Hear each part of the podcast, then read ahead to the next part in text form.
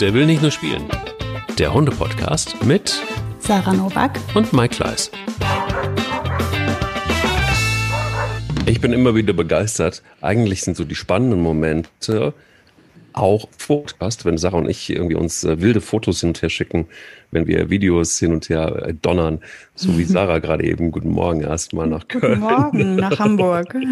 Von verrückten Hunden, die sich im Schnee wälzen und äh, einfach die Schnauze, die Backe auf den Boden in den Schnee bohren und dann äh, eigentlich darauf Schlitten fahren auf der Backe. So. Das oder? Das ist so mega witzig.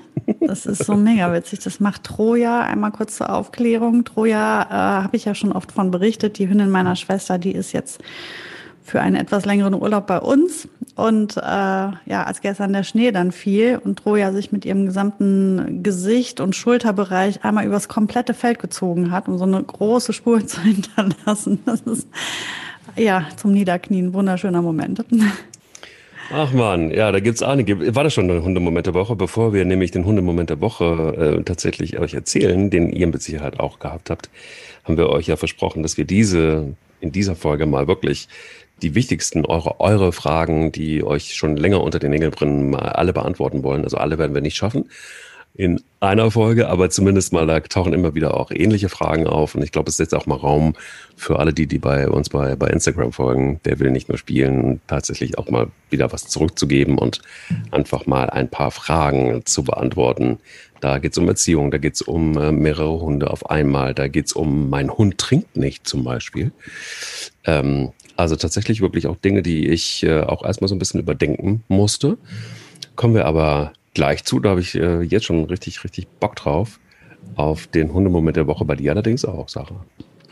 Mein Hundemoment der Woche, ja. Wie du dir denken kannst, hängt er mit Troja und Boogie zusammen.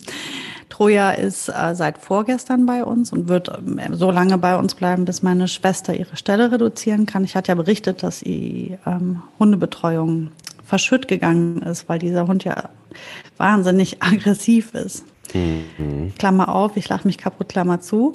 Ähm, wie auch immer, der Hund ist jetzt also erstmal bei uns und ähm, dieser sehr aggressive Hund hatte einen wunderbaren Moment mit Boogie. Die hat ähm, ihre Spielsachen mitgebracht in den Urlaub und das ist, da gibt so einen Fisch.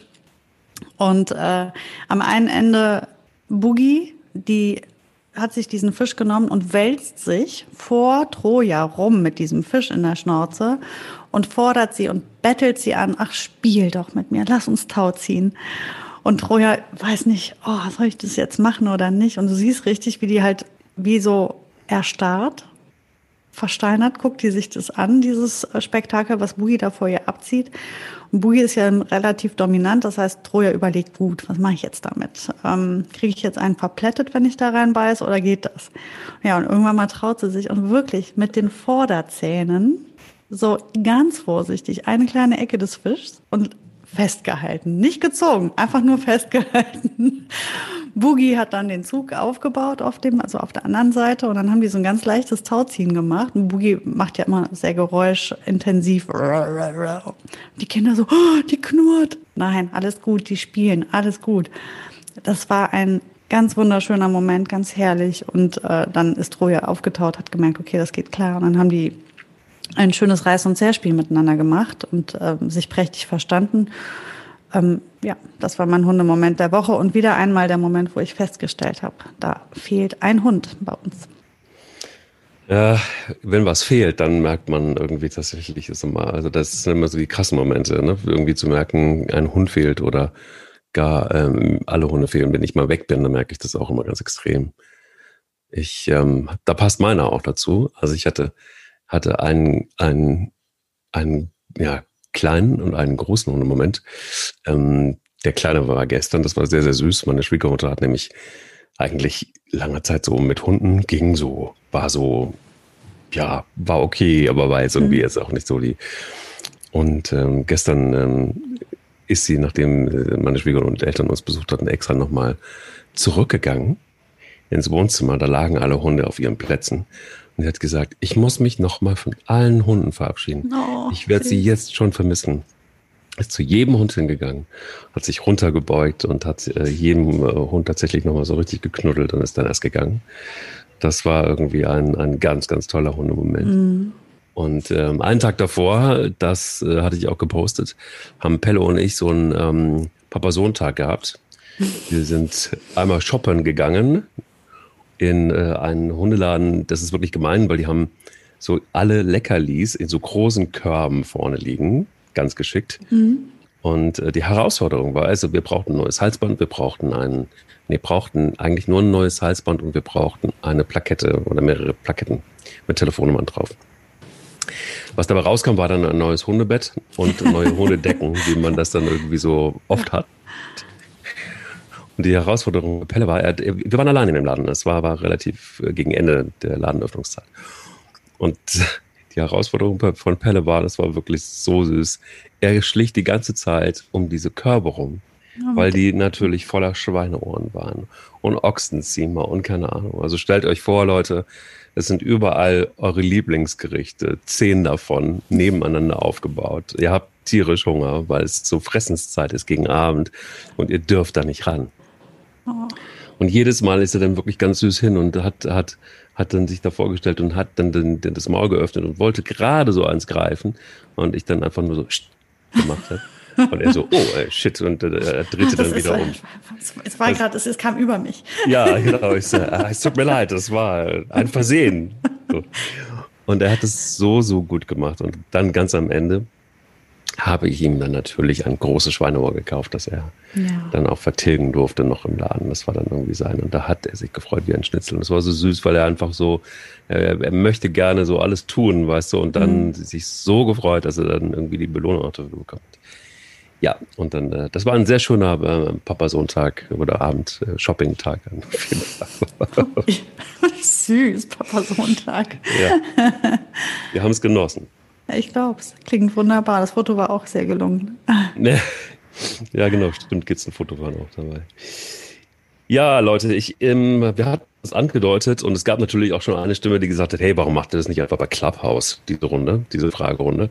Und ähm, ich weiß nicht, wie es dir geht, ob du von Clubhouse schon gehört hast, Sarah, aber Nein, ich, tatsächlich nicht. Aber so, was heißt nicht gehört? Ich, dieses Wort ähm, ist mir ein paar Mal über den Weg gelaufen, aber aus absoluten Zeitmangelgründen bin ich noch absolut nicht dazu gekommen, mich mit dem Thema auseinanderzusetzen. Ich bin froh, ich weiß, was so stark politisch los ist. Was ist Clubhouse bitte?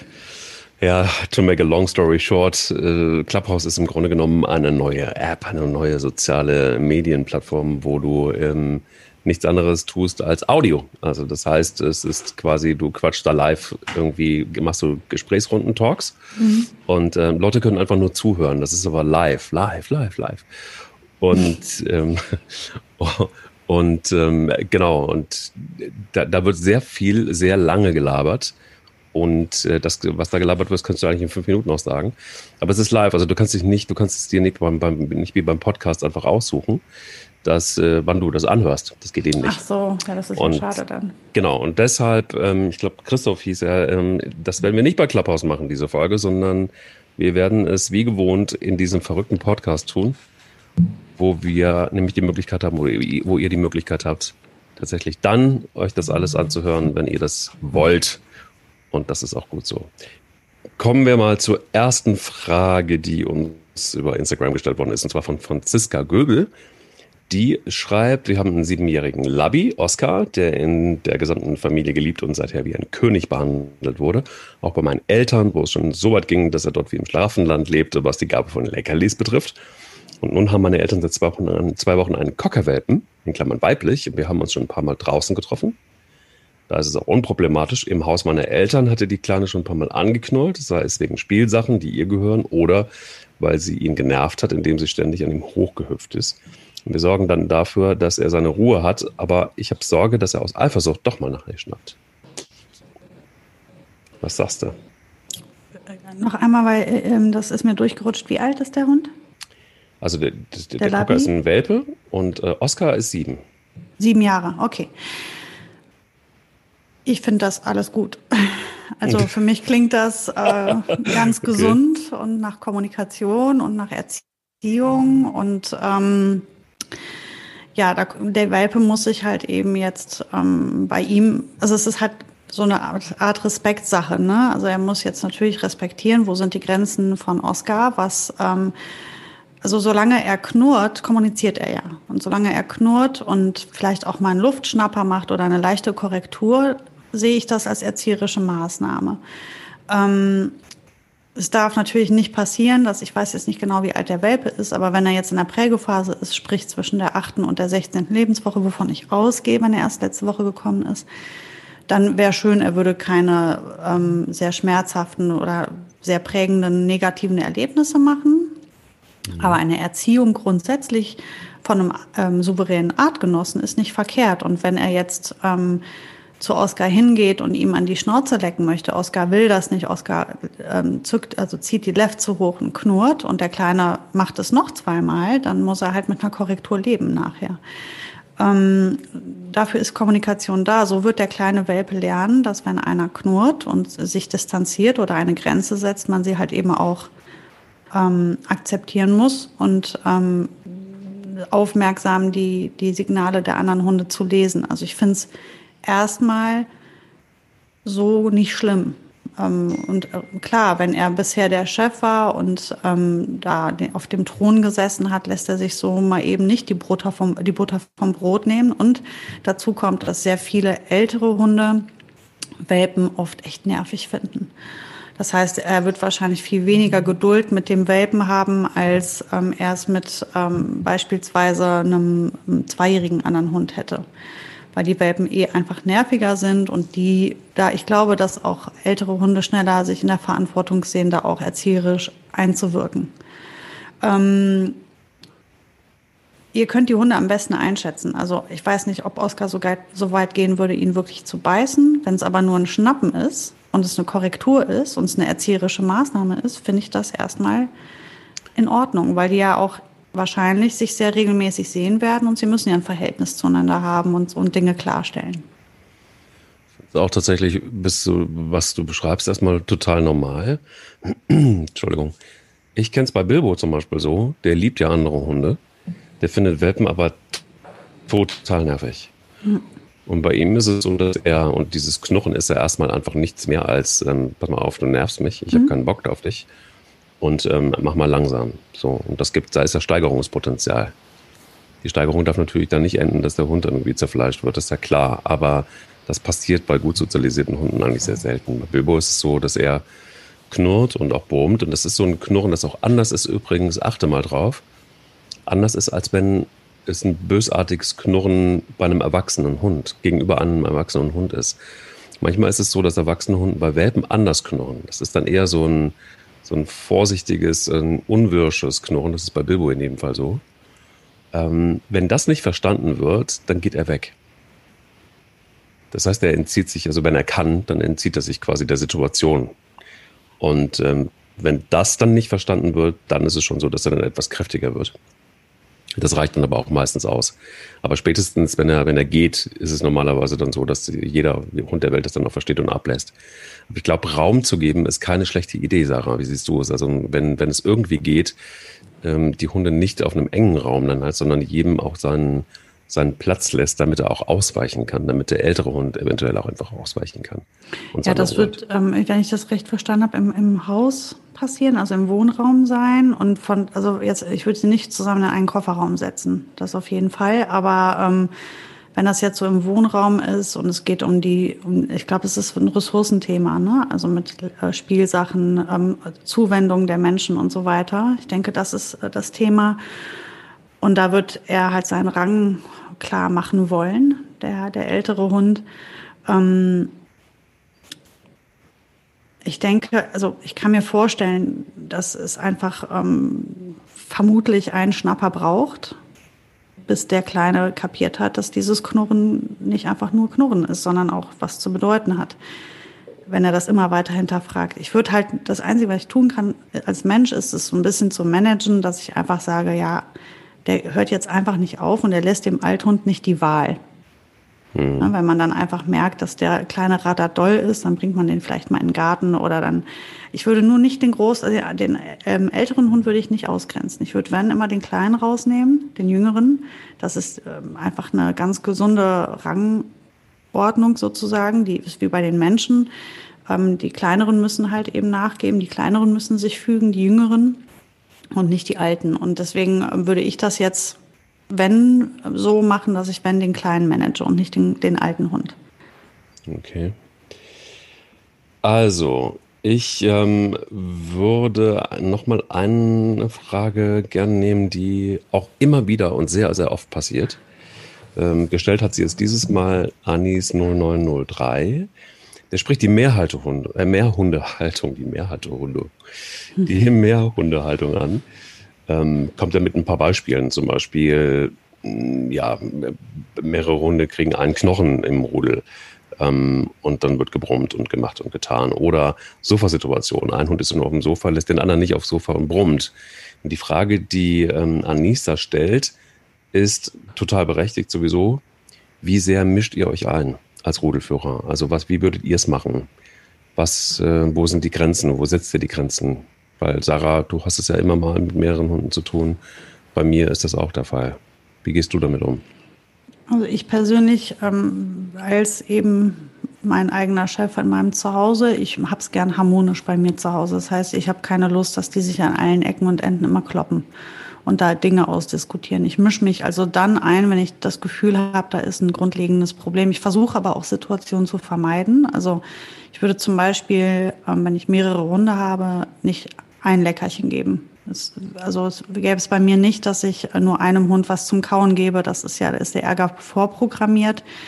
Ich würde ähm, immer jedem Hund was geben und dann auch zu, die Plätze zuweisen. Also bei uns ist es so, jetzt auch zum Beispiel mit Boogie und Troja, ist, wenn ich denen was zum Kauen gebe, dann ist klar, ich schicke Troja auf ihr Kissen, ich äh, schicke Boogie in, ihr, in ihren Sessel mit ihrem Kaukram dann sollen die da sich, äh, die sollen da jetzt auch nicht äh, anfangen, diese komischen ähm, Wegnehmen-Spielchen zu machen, weil ich aber auch weiß, dass das nicht geht bei denen. Mhm. Also Boogie würde dieses Spiel nicht mitmachen. Es gibt Hunde, da muss man die als Halter einfach am besten, kann man die am besten einschätzen. Also wie viel kann ich das laufen lassen? Also wie ernst wird sowas? Wenn ich das mit der Boogie laufen lassen würde, würde das sicherlich blutig enden. Da habe ich keinen Bock drauf.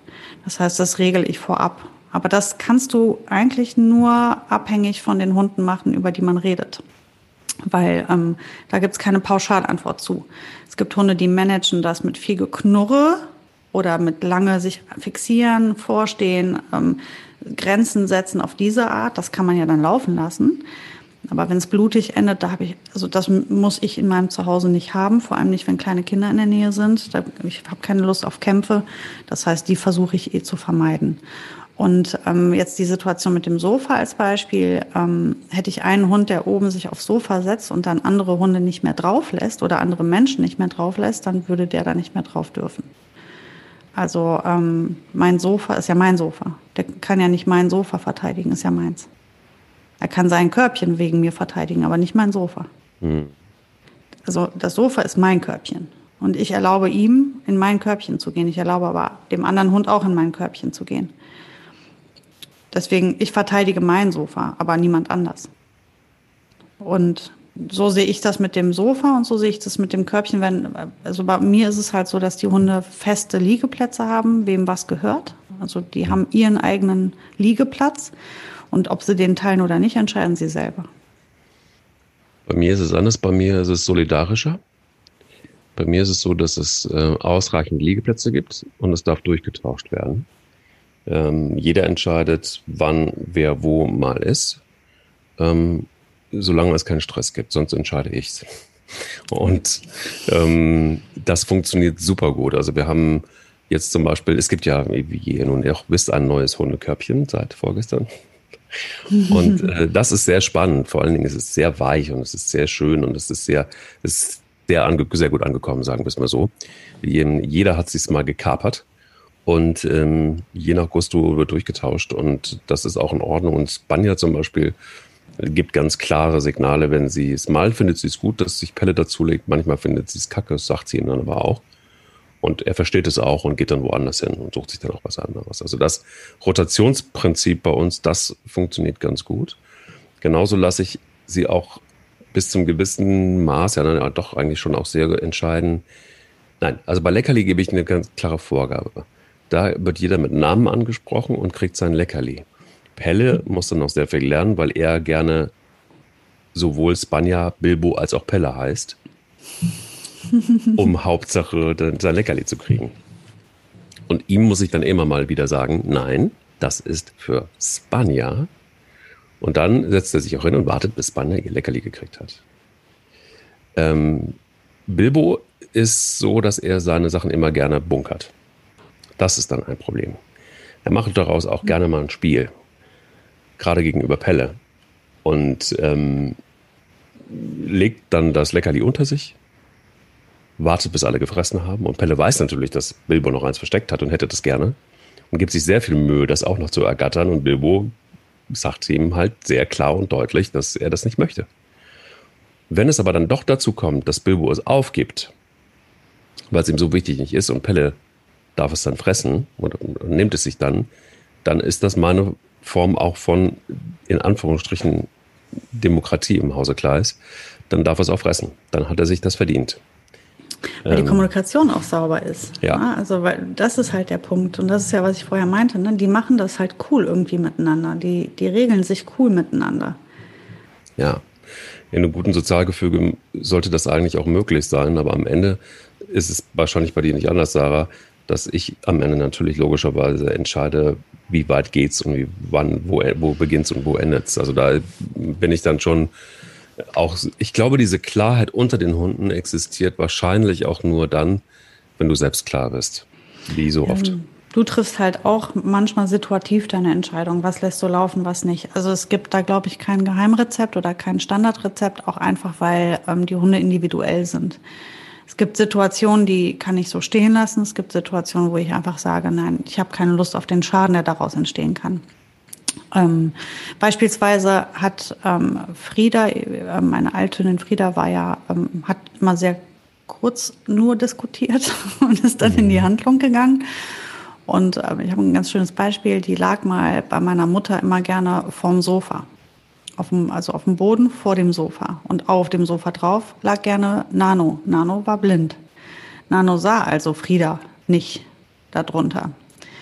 Und ähm, ist irgendwann mal runtergehüpft und halt halb auf ihr gelandet und von da aus dann zum Tierarzt, um geflickt zu werden, weil der halt auf die draufgesprungen ist. Andere mhm. Situation, sie lag in seinem Körbchen, hat sich da reingelegt und er wollte aber rein. Hat sich dann vor sie gesetzt und sie angeguckt. Und zwar, ey, das war locker eine Viertelstunde. Und irgendwann mal war ihr das so unangenehm, die ist aufgestanden, hat Platz gemacht und er konnte sich in sein Körbchen legen. Verstehst du? Mhm. Ähm, das ist halt, wenn die das cool regeln, wenn eine Situation cool läuft, wenn sie sauber kommuniziert ist, kannst du sie laufen lassen. Die Hunde reden ja miteinander.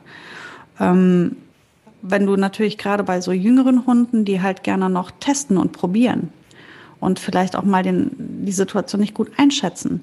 Da musst du halt dann als, als ähm, Entscheider in den, dazukommen und sagen, okay, ich gucke jetzt, ähm, die Situation möchte ich gar nicht, ich will nicht wissen, wie sie weiterlaufen würde. Ich habe keine Lust darauf. Es ist mir zu viel Stress hier, es nimmt mir zu viel Harmonie in meinem Raum. Und deswegen beende ich die oder regel die halt selber. Oder aber du gehst hin und sagst, nee, ich habe das Gefühl, das wird schon ganz gut laufen. Die, ich lasse die das jetzt mal machen. Aber das musst du halt irgendwie dann auch ich meine, keiner kennt deine Hunde besser als du selbst. Ne? Und da musst du halt gucken, oder auch manchmal schätzt man auch was mal falsch ein, dann muss man eben mit der Konsequenz leben, aber ähm, in aller Regel kriegt man ein ganz gutes Gespür dafür. Und die Hunde, die in einer ähm, internen Struktur leben, die, die regeln ihre Sachen meistens ja auch so, dass weil die wollen alle mehr oder weniger ihre Ruhe und ihre Harmonie haben. Ne? Also die versuchen ja schon irgendwie das so zu klären, dass sie auch gut durch den Tag kommen. Also, ja, wir es einfach so stehen. Ich glaube, das ist tatsächlich auch eine gute Antwort oder wären mehrere gute Antworten. Ähm, ich könnte mir auch ganz gut vorstellen, dass diese Frage, die jetzt hier kommt, äh, die wird dich überraschen. Mich hat sie mhm. total überrascht. Und zwar von Movi kommt die. Guten Morgen, guten Morgen, Movi. Ähm, sie hat äh, eine Frage und zwar, das ist die Frage mit dem Hund, der nicht trinkt. Und zwar ah, zu Hause okay. tut er das nicht. Mhm. Mm, und zwar nach Gesprächen mit mehreren Ärzten und Hundemenschen hat sie Folgendes probiert. Salz ins Trinkwasser, Honig ins Trinkwasser, Knochen abgekocht gekocht und die Fleischbrühe mit ins Wasser. Und sogar schon einen Katzentrinkbrunnen gekauft, in Klammern fließendes Wasser. Im Sommer hat er draußen aus Pfützen getrunken oder aus äh, Blumenkübeln.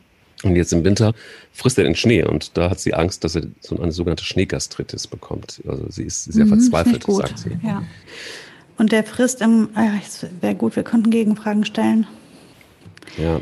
Jetzt wüsste ich gerne, steht der Napf immer an der gleichen Stelle? Ist es der immer gleiche Napf? Hat sie verschiedene Näpfe probiert? Hat sie versucht, ist es ein, ein also ich habe erlebt, dass ähm, Hunde aus reflektierenden Gefäßen ungern trinken. Also mhm. diese Edelstahlnäpfe können bei vielen Hunden zu, aber habe ich oft schon gehört, dass die halt Hunde irritieren, weil da diese Lichtreflexe sich drin ähm, bewegen, spiegeln und das stört die Hunde. Ähm, Keramik Kunststoff. Ich würde also auch versuchen, mal mit so einer, mit so einer Rührschüssel statt einem, also einfach mal durchprobieren, verschiedene ähm, Schüsseln. Das wäre schon mal das Erste. Und dann, wo stellt man das, die Schüssel hin? Die steht meistens in der Küche irgendwo. Ist das vielleicht der Ort? Kann es der, am Ort liegen? Kann es sein, dass, äh, wenn der Napf im Badezimmer steht oder im Hauseingang, es anders ist? Ähm, das wären jetzt noch die Sachen, die ich probieren würde. Und dann habe ich noch die ultimative, was ich total gern mit meinen Hunden gemacht habe, wenn die krank waren und äh, der Tierarzt gesagt hat, die, da besteht die Gefahr, dass die dehydrieren, weil die einen Durchfall haben oder so, die müssen jetzt besonders viel trinken, dann habe ich immer äh, Krevetten gekauft. Und die Krevetten habe ich ins Wasser gelegt und da, dann saugen die sich da schön voll und, und dann habe ich mit einer Gabel so zermatscht in dem Wasser. Und eigentlich wollen die an die Krevette drankommen und ähm, trinken automatisch dann mit. Allerdings würde ich die halt nicht, das nicht ein, ein großer Sumpf und da irgendwo unten drin ist eine Krevette, sondern es sind zehn Krevetten und drumherum ist ein bisschen Wasser. Ähm, das würde ich mal probieren. Das wäre jetzt so ähm, noch eine Idee, die ich hätte. Ansonsten würde ich jetzt direkt mal gegenfragen. Könntest du uns noch mal sagen, ob du die Sache mit den verschiedenen Näpfen probiert hast und ob es vielleicht am Ort liegen könnte? Das würde mich jetzt noch interessieren. Das ist übrigens auch ein Tipp von mir, der ähm, bei uns auch ein bisschen problematisch war. Und zwar auch das Material letztendlich der Näpfe ist manchmal echt ein Problem. Wenn die über den Boden schieben vielleicht auch, ne? Genau, wenn die über den Boden schieben. Ähm, oder aber steht an der Stelle, der in irgendeiner Form negativ aufgeladen ist. Also ich weiß zum Beispiel, dass wenn es zu eng ist, wenn der Napf irgendwo steht, wo es zu eng ist, hat Spanja gar keinen Bock, weil sie sich uns unsicher fühlt oder weil der Boden glatt ist oder was auch immer. Also das heißt auch das Drumherum um den Hundenapf kann oft ein Problem sein. Mhm. Ähm, vielleicht interessant wäre es mal auszuprobieren, ob ein Keramikhundetopf, ähm, der übrigens, ähm, die sind fantastisch zu reinigen, sind zwar etwas schwerer, aber sind, sind, sind, äh, sind toll einfach auch, ähm, auch was die Standhaftigkeit angeht, weil sie ja nicht mehr hin und her ähm, switchen.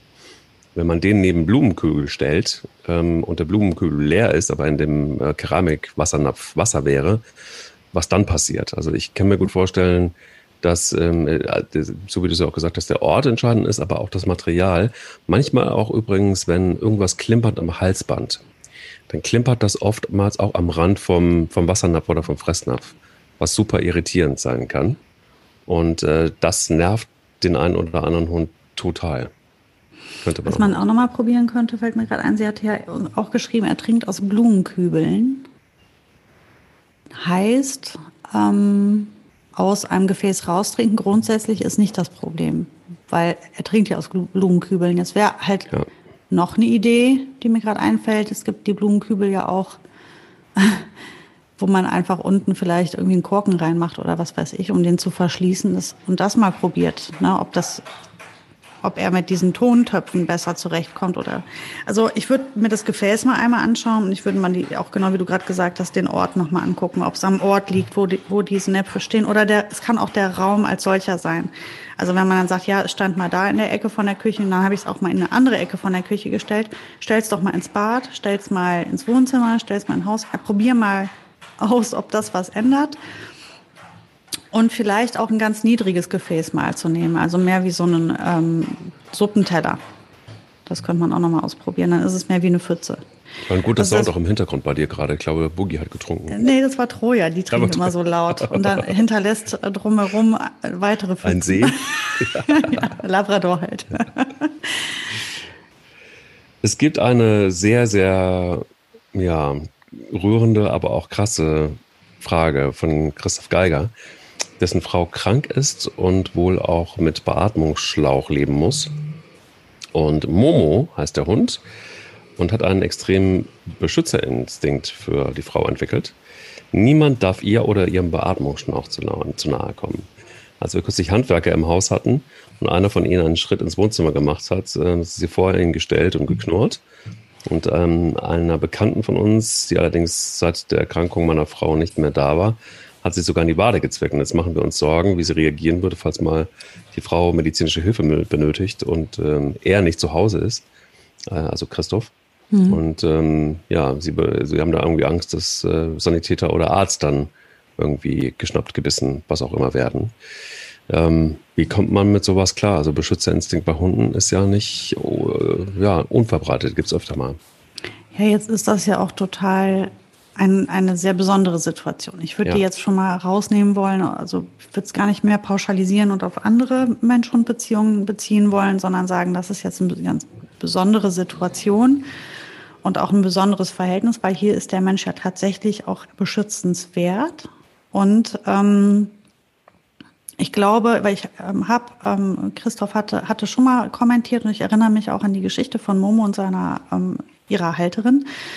Ähm, und ich glaube, dass Momo da ihre Erfüllung drin findet auch und sich da berufen zu fühlt, ähm, diesen Job zu machen. Und ähm, ich weiß nicht, ob es was Schlechtes ist. Also ich stelle das jetzt mal so in den Raum. Ist das schlecht? Ich finde nicht. Ich glaube, dass es Momo damit nicht schlecht geht und sie hat halt einfach nur das Gefühl, sie muss da jetzt diese Sache regeln. Jetzt wäre gut, man hätte die Möglichkeit, Momo zu zeigen, dass es nicht, dass keiner ihr was will. Man könnte das trainieren. Man könnte also einfach ein Training machen, in dem man ganz viele solcher Situationen schafft und sie für Momo so gestaltet, dass sie lernt, das zu akzeptieren und auch vielleicht mit involviert wird, also ihr eine Aufgabe zu geben. Ich glaube, das ist das, was Momo möchte, mhm. äh, mitmachen und da was sie, sie hilft mit, wenn ich das richtig verstanden habe auch. Ja. Und ähm, das heißt, ich glaube, das wäre etwas, was man auf der einen Seite trainieren könnte. Auf der anderen Seite, wenn man sagt, eigentlich stört uns all das gar nicht und eigentlich ähm, wollen wir das gar nicht trainieren, weil wir es eigentlich so in Ordnung finden. Das ist ja auch eine, eine Möglichkeit. Das weiß ich nicht, ob das so ist.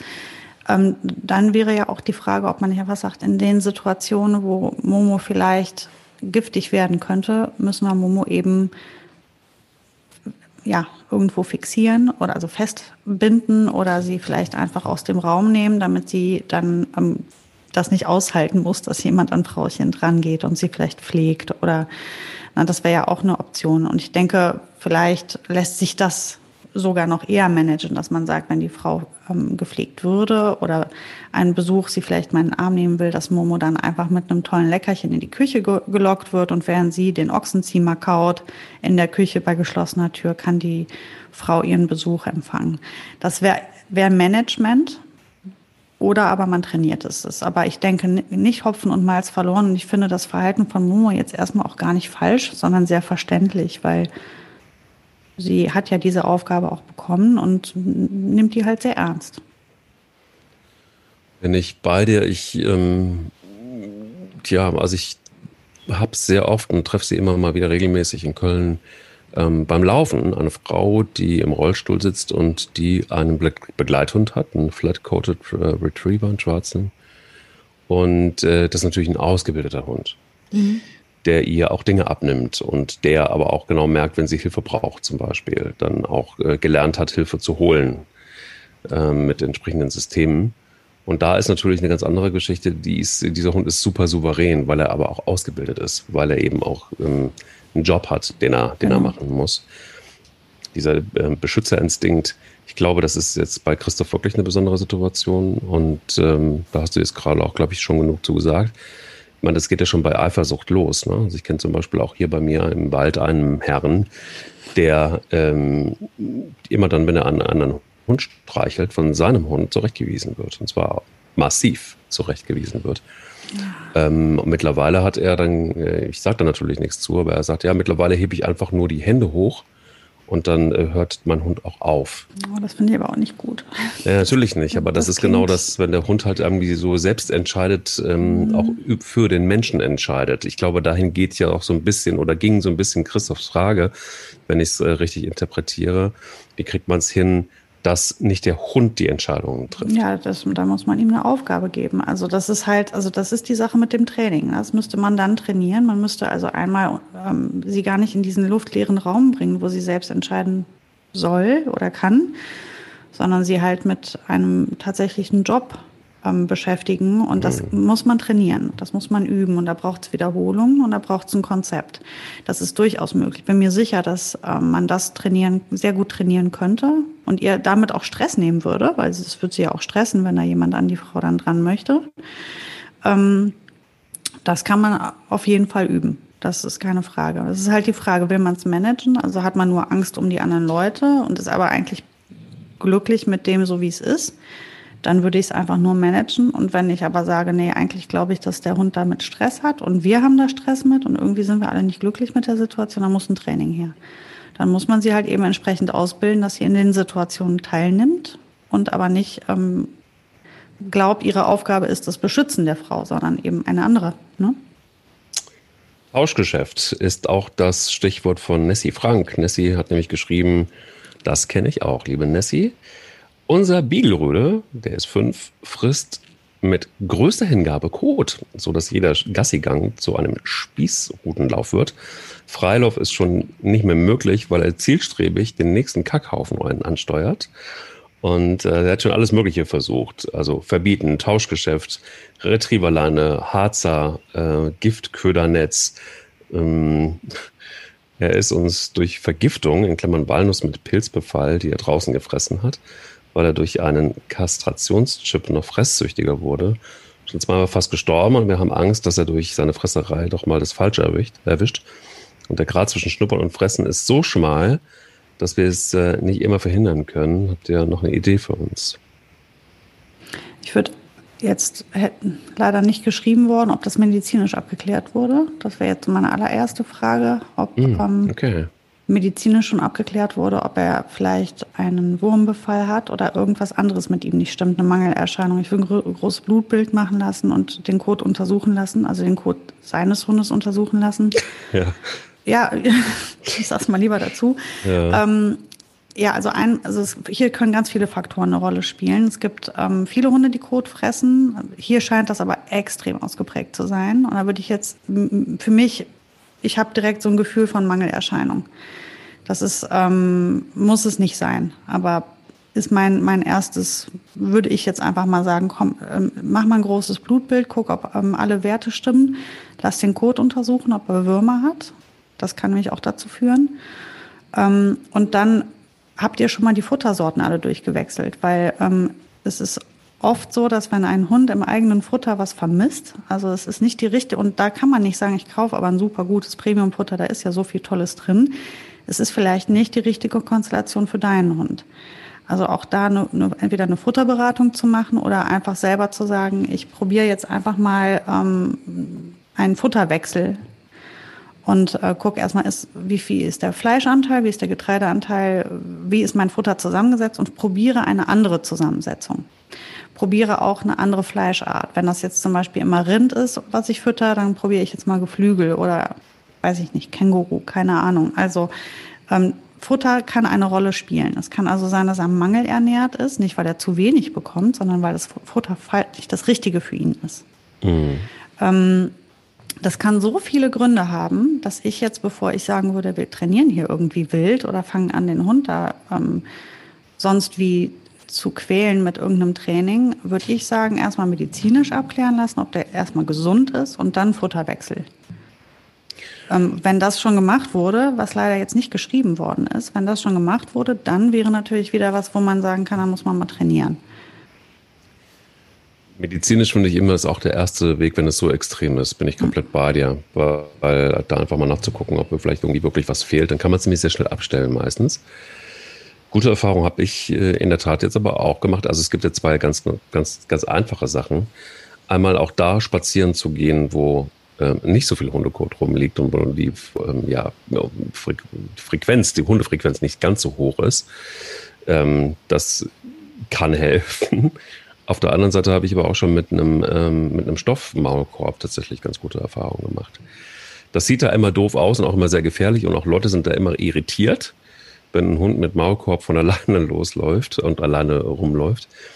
Ähm, aber es gibt tatsächlich so einen so einen Fressstopp, der ähm, aus Stoff ist und der auch ganz gut hält und der auch nicht so unangenehm ist. Also wenn das jetzt wirklich so extrem ist. Mhm. Ähm, ich hatte, habe mir das mal angeschafft, als ähm, es dann doch in der Gegend, wo ich oft spazieren gehen war, da häuften sich die Fälle auch übrigens bestätigt, nicht nur einfach so gerüchtemäßig oder irgendwie äh, Fake News.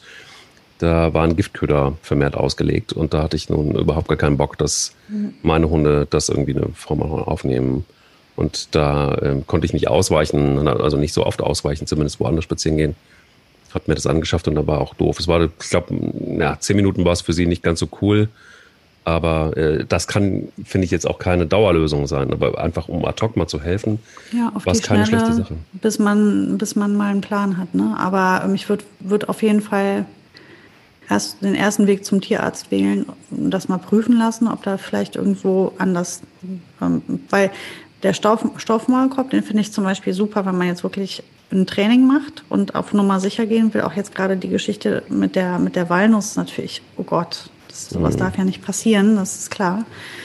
Ähm, aber ähm, da wäre wär ich sehr gerne auf der sicheren Seite zu wissen, meinem Hund geht es erstmal gesundheitlich gut. Da ist jetzt nicht irgendwas, ähm, was mehr dahinter steckt, sondern es ist einfach nur eine eine Unart sozusagen und nicht mehr. Das würde ich erstmal abklären wollen. Suse, Suse 32 hat uns geschrieben. Übrigens schön ist, dass die meisten Themen oder die meisten Fragen, glaube ich, ganz viele Menschen betreffen. Ihr werdet euch wahrscheinlich in der einen oder anderen Situation wiederfinden. Ich mich zum Beispiel in der von Suse 32. Ich habe allerdings auch ein bisschen, Entschuldigung, gebraucht, bis ich drauf gekommen bin, warum Pelle das macht. Sie hat einen Aussie, Tilo. Er ist ein Jahr alt und sie hat eben, seit er acht Wochen ist, zu Hause und im Büro klaut er gerne mal Sachen wie Handtücher, Klopapier, Küchenrollen, Arbeitshandschuhe und alles, was irgendwo rumliegt. Natürlich passiert es häufiger, dass dann ein lustiges Fangspiel daraus wird. Er frisst nämlich gerne mal was davon. Äh, wie geht man am besten mit um? Er zerbeißt auch jegliche Hundedecken und Kisten, sodass er dann natürlich keine mehr hat, weil er dann auch gerne etwas davon verschluckt. Ähm, wenn mein Partner dabei ist, passiert dies alles weniger. Wie alt? Ein Jahr, Aussie. Da würde ich jetzt äh, hm, so viele Gegenfragen wieder. Wenn ihr das jetzt sehen könntet, Sarah ist wirklich so, sie, sie grübelt, sie sitzt, also ich kann sie sehen, weil wir das immer per Video aufnehmen auch. Ja. Und äh, sie ist gerade komplett da kommen gerade so viele Fragen in meinem Kopf, auf die ich gerne stellen würde, um das ähm, passend zu beantworten. Also man muss, das ist halt das, was so blöd ist. Jetzt müssen wir das so ein bisschen ähm, nochmal weiter ausfahren, um das abzudecken, was hoffentlich dabei ist. Also erst einmal, ist der Hund vernünftig ausgelastet? Das ist meine erste Frage. Also hat er einen Job? Das ist ein Aussie. Mhm. Ein Aussie ist ein absolutes Arbeitstier. Hallo Troja. Ähm, ein Troja will kurz Hallo sagen. Oh, Küsschen. So. Oh, ja. Sehr dezent. Sie ist sehr dezent. Das, das, ähm, also ein Aussie braucht einen Job meistens. Ähm, ich habe so viele Aussies und Borders schon erlebt mit Stereotypien, weil die halt nicht ausgelastet waren. Also das ist schon mal Punkt Nummer eins, ist der Hund ausgelastet und zwar ausreichend ausgelastet. Kriegt er was fürs Köpfchen? Ähm, das wäre meine erste Frage, ähm, zu gucken, ob da genug Beschäftigung ist. Zweitens, hat er eine Alternative im geschlossenen Raum? Also sprich, hatte er einen alten Schuh für sich zum Kauen, ähm, einen Reiß- und Zehrtaugel, irgendwas, was er zum Kauen hat, oder ein Hirschgeweih, ein irgendwas, was er nutzen kann, um seine Beißlust zu stillen. Das wäre das nächste. Ähm, ja, und als drittes würde ich fragen, macht er das zu jeder Tageszeit? Macht er das morgens, mittags, abends, nachmittags? Macht er das vor und nach dem Spaziergang? Das wären jetzt so Fragen, die ich mir auch noch mal, die ich mich auch noch fragen würde, weil es kann auch sein, dass man, wenn die unruhig werden, weil sie jetzt wirklich Hummeln im Hintern haben, weil sie raus müssen, weil sie raus wollen, weil sie jetzt Action brauchen, dass sie dann über diese Dinge versuchen, sich zu beschäftigen. Für mich klingt es halt ein bisschen, als wenn er vielleicht gelangweilt ist. Aber ich weiß es nicht sicher. Das, dafür müsste ich diese ganzen Fragen beantwortet kriegen. Vielleicht kannst du einfach nochmal schreiben, Suse, und vielleicht auch eine, eine, eine private Nachricht bei Instagram oder mhm. einfach auch ähm, unter diesem Podcast ähm, bei Prodigy, wie du möchtest. Ähm, einen Hinweis kann ich noch geben, denn Pelle macht das auch sehr gerne. Also Pelle liebt zum Beispiel Felle. Und er liebt sie so sehr, dass Bälle? Felle, also Schaffelle. Felle, ah ja, ja. Pelle liebt Felle. Oh, mhm. Auch eine schöne Folge. Ähm, genau, Pelle liebt Felle und er schleppt sie überall hin mit. Aber auch nur zu bestimmten Zeiten. Er macht das nicht andauernd. Ähm, wir haben viel, sehr, sehr viele Fälle für jeden Hund mindestens eins. Und ähm, Pelle nimmt es dann irgendwie mit in sein Körbchen. Er, er schüttelt es hin und her. Es gibt ein Foto, habt ihr auch wahrscheinlich gesehen, du hast es gesehen bei Instagram, wo mhm. er eins im Maul hält. Ähm, und ich, oder Socken. Super gerne Socken. Wollsocken, auch gerne, wenn sie im Knoll frisch zusammengedingelt sind. Also es ist, hat nicht unbedingt auch was damit zu tun, dass sie nun ein paar Tage getragen wurden, sondern ähm, es ist wirklich egal. Und mir ist dann irgendwann aufgefallen, weil er äh, ab und zu, wenn ich darauf dann reagiert habe und es ihm wegnehmen wollte, hat er Pipi gemacht. Und es hat relativ lange gedauert, bis ich dann gecheckt habe, der will nicht muss nur spielen, raus. der muss raus. der will nicht nur spielen, na, Der ja. will nicht nur spielen, sondern der will raus. Und das war sehr, das ist seine Art zu zeigen, Leute, der Tank ist voll, ich werde unruhig, ich mache auf mich aufmerksam. Er geht eben nicht zur Tür und stellt sich dahin, wie es Banner und Bilbo das machen, sondern er wird hibbelig. Und wie Kinder von einem Bein aufs nächste zu springen. Er nimmt dann Sachen und das ist wirklich verlässlich immer nur dann, wenn er äh, dringend raus muss. Was jetzt halt gefährlich wäre, wäre ähm, das, was der Aussie macht, zu korrigieren, einfach nur, ohne sich zu fragen, warum es tut. Weil ich bin mir bei dem Hund, gerade bei der Rasse und dem Alter, wäre ich jetzt sehr vorsichtig, weil ich mir einfach denken würde, ähm, nicht, dass der unausgelastet ist. Und das ist jetzt ein Kanal, und wenn ich den zumache, kommt es an einer anderen Stelle wieder raus. Mhm. Wer weiß, wie dann.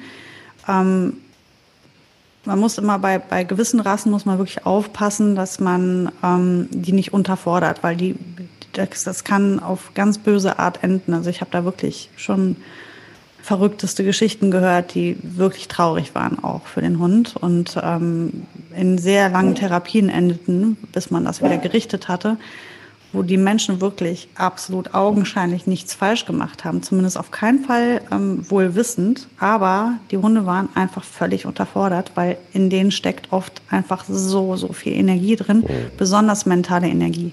Deswegen würde ich das als erstes klären wollen, ob der Hund auf jeden Fall auch ausreichend gefordert wird, mental. Ich würde gerne schließen mit einer wichtigen Frage, die mhm. man nicht kurz beantworten kann, aber mal anreißen kann, weil es ein eigenes Thema ist, das, das aber auch ein wichtiges Thema ist und das wir vielleicht einfach, wir haben schon mal drüber gesprochen, aber vielleicht nochmal aufgreifen. Und zwar Laura Saria schreibt, wir haben eine zehn Monate alte Hündin, seit drei Monaten aus der Türkei, die ein sehr starkes Angstproblem hat. Starke Ängste, nach draußen zu gehen und auch in der Wohnung gibt es immer wieder ängstliche Phasen, sodass sie viel Zeit einfach in ihrem Körbchen verbringt. In Klammern vor der Hundebox hat sie Angst. Ähm, es ist durch die dauernde Unsicherheit, Angst kaum möglich, ihr etwas beizubringen. Draußen ist sie kaum ansprechbar und drin bekommt man sie nur schwer aus dem Körbchen, eigentlich nur, wenn man ihr Leckerlis dafür gibt. Wir würden ihr so gern die Unsicherheit nehmen oder wenigstens einen Draht zu ihr aufbauen, um Vertrauen zu schaffen und haben dabei leicht, leider echt Probleme. Vielleicht gibt es ja Tipps für sehr ängstliche Hunde. Ja, Auch hier natürlich wieder 15 Gegenfragen, aber ich versuche es ähm, mal mit dem Standard. Also äh, meine erste Frage ist, ähm, habt ihr schon versucht, leichten Druck aufzubauen? Damit meine ich, der Hund wird ähm, gut gesichert und man geht mit ein bisschen Elan und ein bisschen Druck auf eine gut, ein guter Druck. Ich meine damit nicht den Hund schimpfen an dem Zerren, sondern einfach zu sagen, ich bleibe am Ball, ich möchte jetzt mit dir spazieren gehen. Ich möchte jetzt, dass wir eine gewisse Strecke schaffen. Ich möchte, dass wir an etwas vorbeikommen. Ich möchte mit dir etwas erarbeiten und ich bleibe da dran. Ähm, Zeit, Zeit, Zeit, Geduld, Geduld, Geduld, Ruhe, Ruhe, Ruhe. Das sind die großen Worte. Nehmt euch Zeit, wenn ihr ein Projekt habt, wenn ihr euch was vornehmt mit den Hunden, dann nehmt euch bitte Zeit. Gebt nicht nach kurzer Zeit wieder auf und lasst sie dann wieder mit ihrer Angst durchkommen, sondern bleibt am Ball, dabei bitte ruhig bleiben, nicht die Nerven verlieren, nicht ungeduldig werden. Das macht es nur schlimmer. Das ist ganz wichtig, dass man, wenn man mit Angsthunden arbeitet, sehr viel Geduld hat und ähm, die ganz kleinen Schritte sieht und sich über die ganz kleinen Schritte freut und dann auch stolz ist auf die Hunde und denen das auch zeigt. Das ist das, was wirklich relevant ist und die Hunde immer gut sichern, weil da habe ich immer am meisten Angst, dass sie in so einem Projekt dann einfach die Flucht ergreifen können. Das sollten sie nicht können. Also immer Halsband und Geschirr doppelt sichern immer. Und ähm, oh, bei uns vor der Tür kloppen sich welche. Ähm, ja, auf jeden Fall die, ähm, die Doppelsicherung ist ein Thema, Geduld und am Ball bleiben. Also ähm, wenn du dir was vornimmst, was du mit deiner Hündin machen möchtest, dann zieh es halt durch. Und wenn sie nicht aus ihrem Körbchen raus will, dann sicher sie doch schon im Körbchen und dann gehst du die drei Schritte, die sie mit dir geht, bleibst du stehen und wenn sie sich wieder entspannt hat und du sprichst ihr gut und ruhig zu, du berührst sie auf eine gute Art, also nicht, nicht äh, zu sanft, also schon motivierend sozusagen die Berührung, ähm, dann geht ihr nochmal drei Schritte und dann geht ihr nochmal drei Schritte und nochmal drei Schritte und wenn es eine Stunde braucht, dann ist das so. Dann ist es am Tag vielleicht nur noch 50 Minuten und am Tag danach wieder nur 40 Minuten und ihr werdet euch vor und irgendwann mal platzt der Knoten und dann geht sie ganz freudig aus ihrem Körbchen, weil sie verstanden hat über die Wiederholung, dass das in Ordnung ist. Also das wäre jetzt, ohne den Hund und den Menschen zu kennen, ist es sehr schwierig, da was ähm, Konkretes zu sagen. Aber ich kann nur sagen, bei Angsthunden bitte nehmt euch immer Zeit und seid sehr geduldig und bleibt am Ball. Nicht nachgeben, nicht die Angst stärker sein lassen. Wenn ein Hund Angst vor etwas hat und ich gebe dem nach, dann bestätige ich das ja letztendlich. Dann sage ich, na gut, dann ist das so. Lasst das nicht einfach so sein, sondern ähm, bleibt ein gutes Team und seid stark für euren Hund. Das ist das, was echt wichtig ist bei Angsthunden. Auch die Erfahrung gemacht, dass man, es ist ein schmaler Grad zwischen wann überfordere ich sie und bis wann, wohin kann ich den Hund, Angsthund fordern. Hm. Und tatsächlich jeden Tag mal so eine Einheit zu machen und vielleicht auch ähm, ihn aber auch nicht zu überfordern, bedeutet, macht natürlich keinen Sinn, mit dem Hund jetzt sofort ad hoc zwei Stunden durch die Innenstadt zu gehen. Nee, nee, kleine Schritte. Ähm, sondern die kleinen Schritte wirklich einfach mal um den Block zu gehen und ähm, vielleicht einfach nur mal zehn Minuten und ihn da einfach mal auch erstmal dran zu gewöhnen, zu diesen Schritt zu gehen. Auf diesen zehn Minuten wird er wahrscheinlich auch schon seine Erfahrungen machen und werden ihm die Müllabfuhr begegnen, der Nachbar und vielleicht auch noch ein schreiendes Kind. Ähm, das reicht dann aber auch schon völlig aus und sich dann weiter da entlang zu hangeln, aber auch ganz klar weiter, so wie du es gesagt hast, zu fordern und auch weiter dran zu bleiben und auch weiter ähm, mit ihm auch zu Hause zu arbeiten. Aber ich glaube, auch Mitleid ist, das ist immer der falscheste Berater überhaupt, weil unter Hunden gibt es kein Mitleid. Das ist für uns so brutal, weil es einem natürlich leid tut. Und warum entscheidet man sich für einen Angsthund? Klar, weil einem der Hund vielleicht auch leid tut, weil man denkt, komm, ähm, der hat sonst keine Chance, ich kümmere mich. Alles verstanden, nur Hunde empfinden erstmal so kein Mitleid.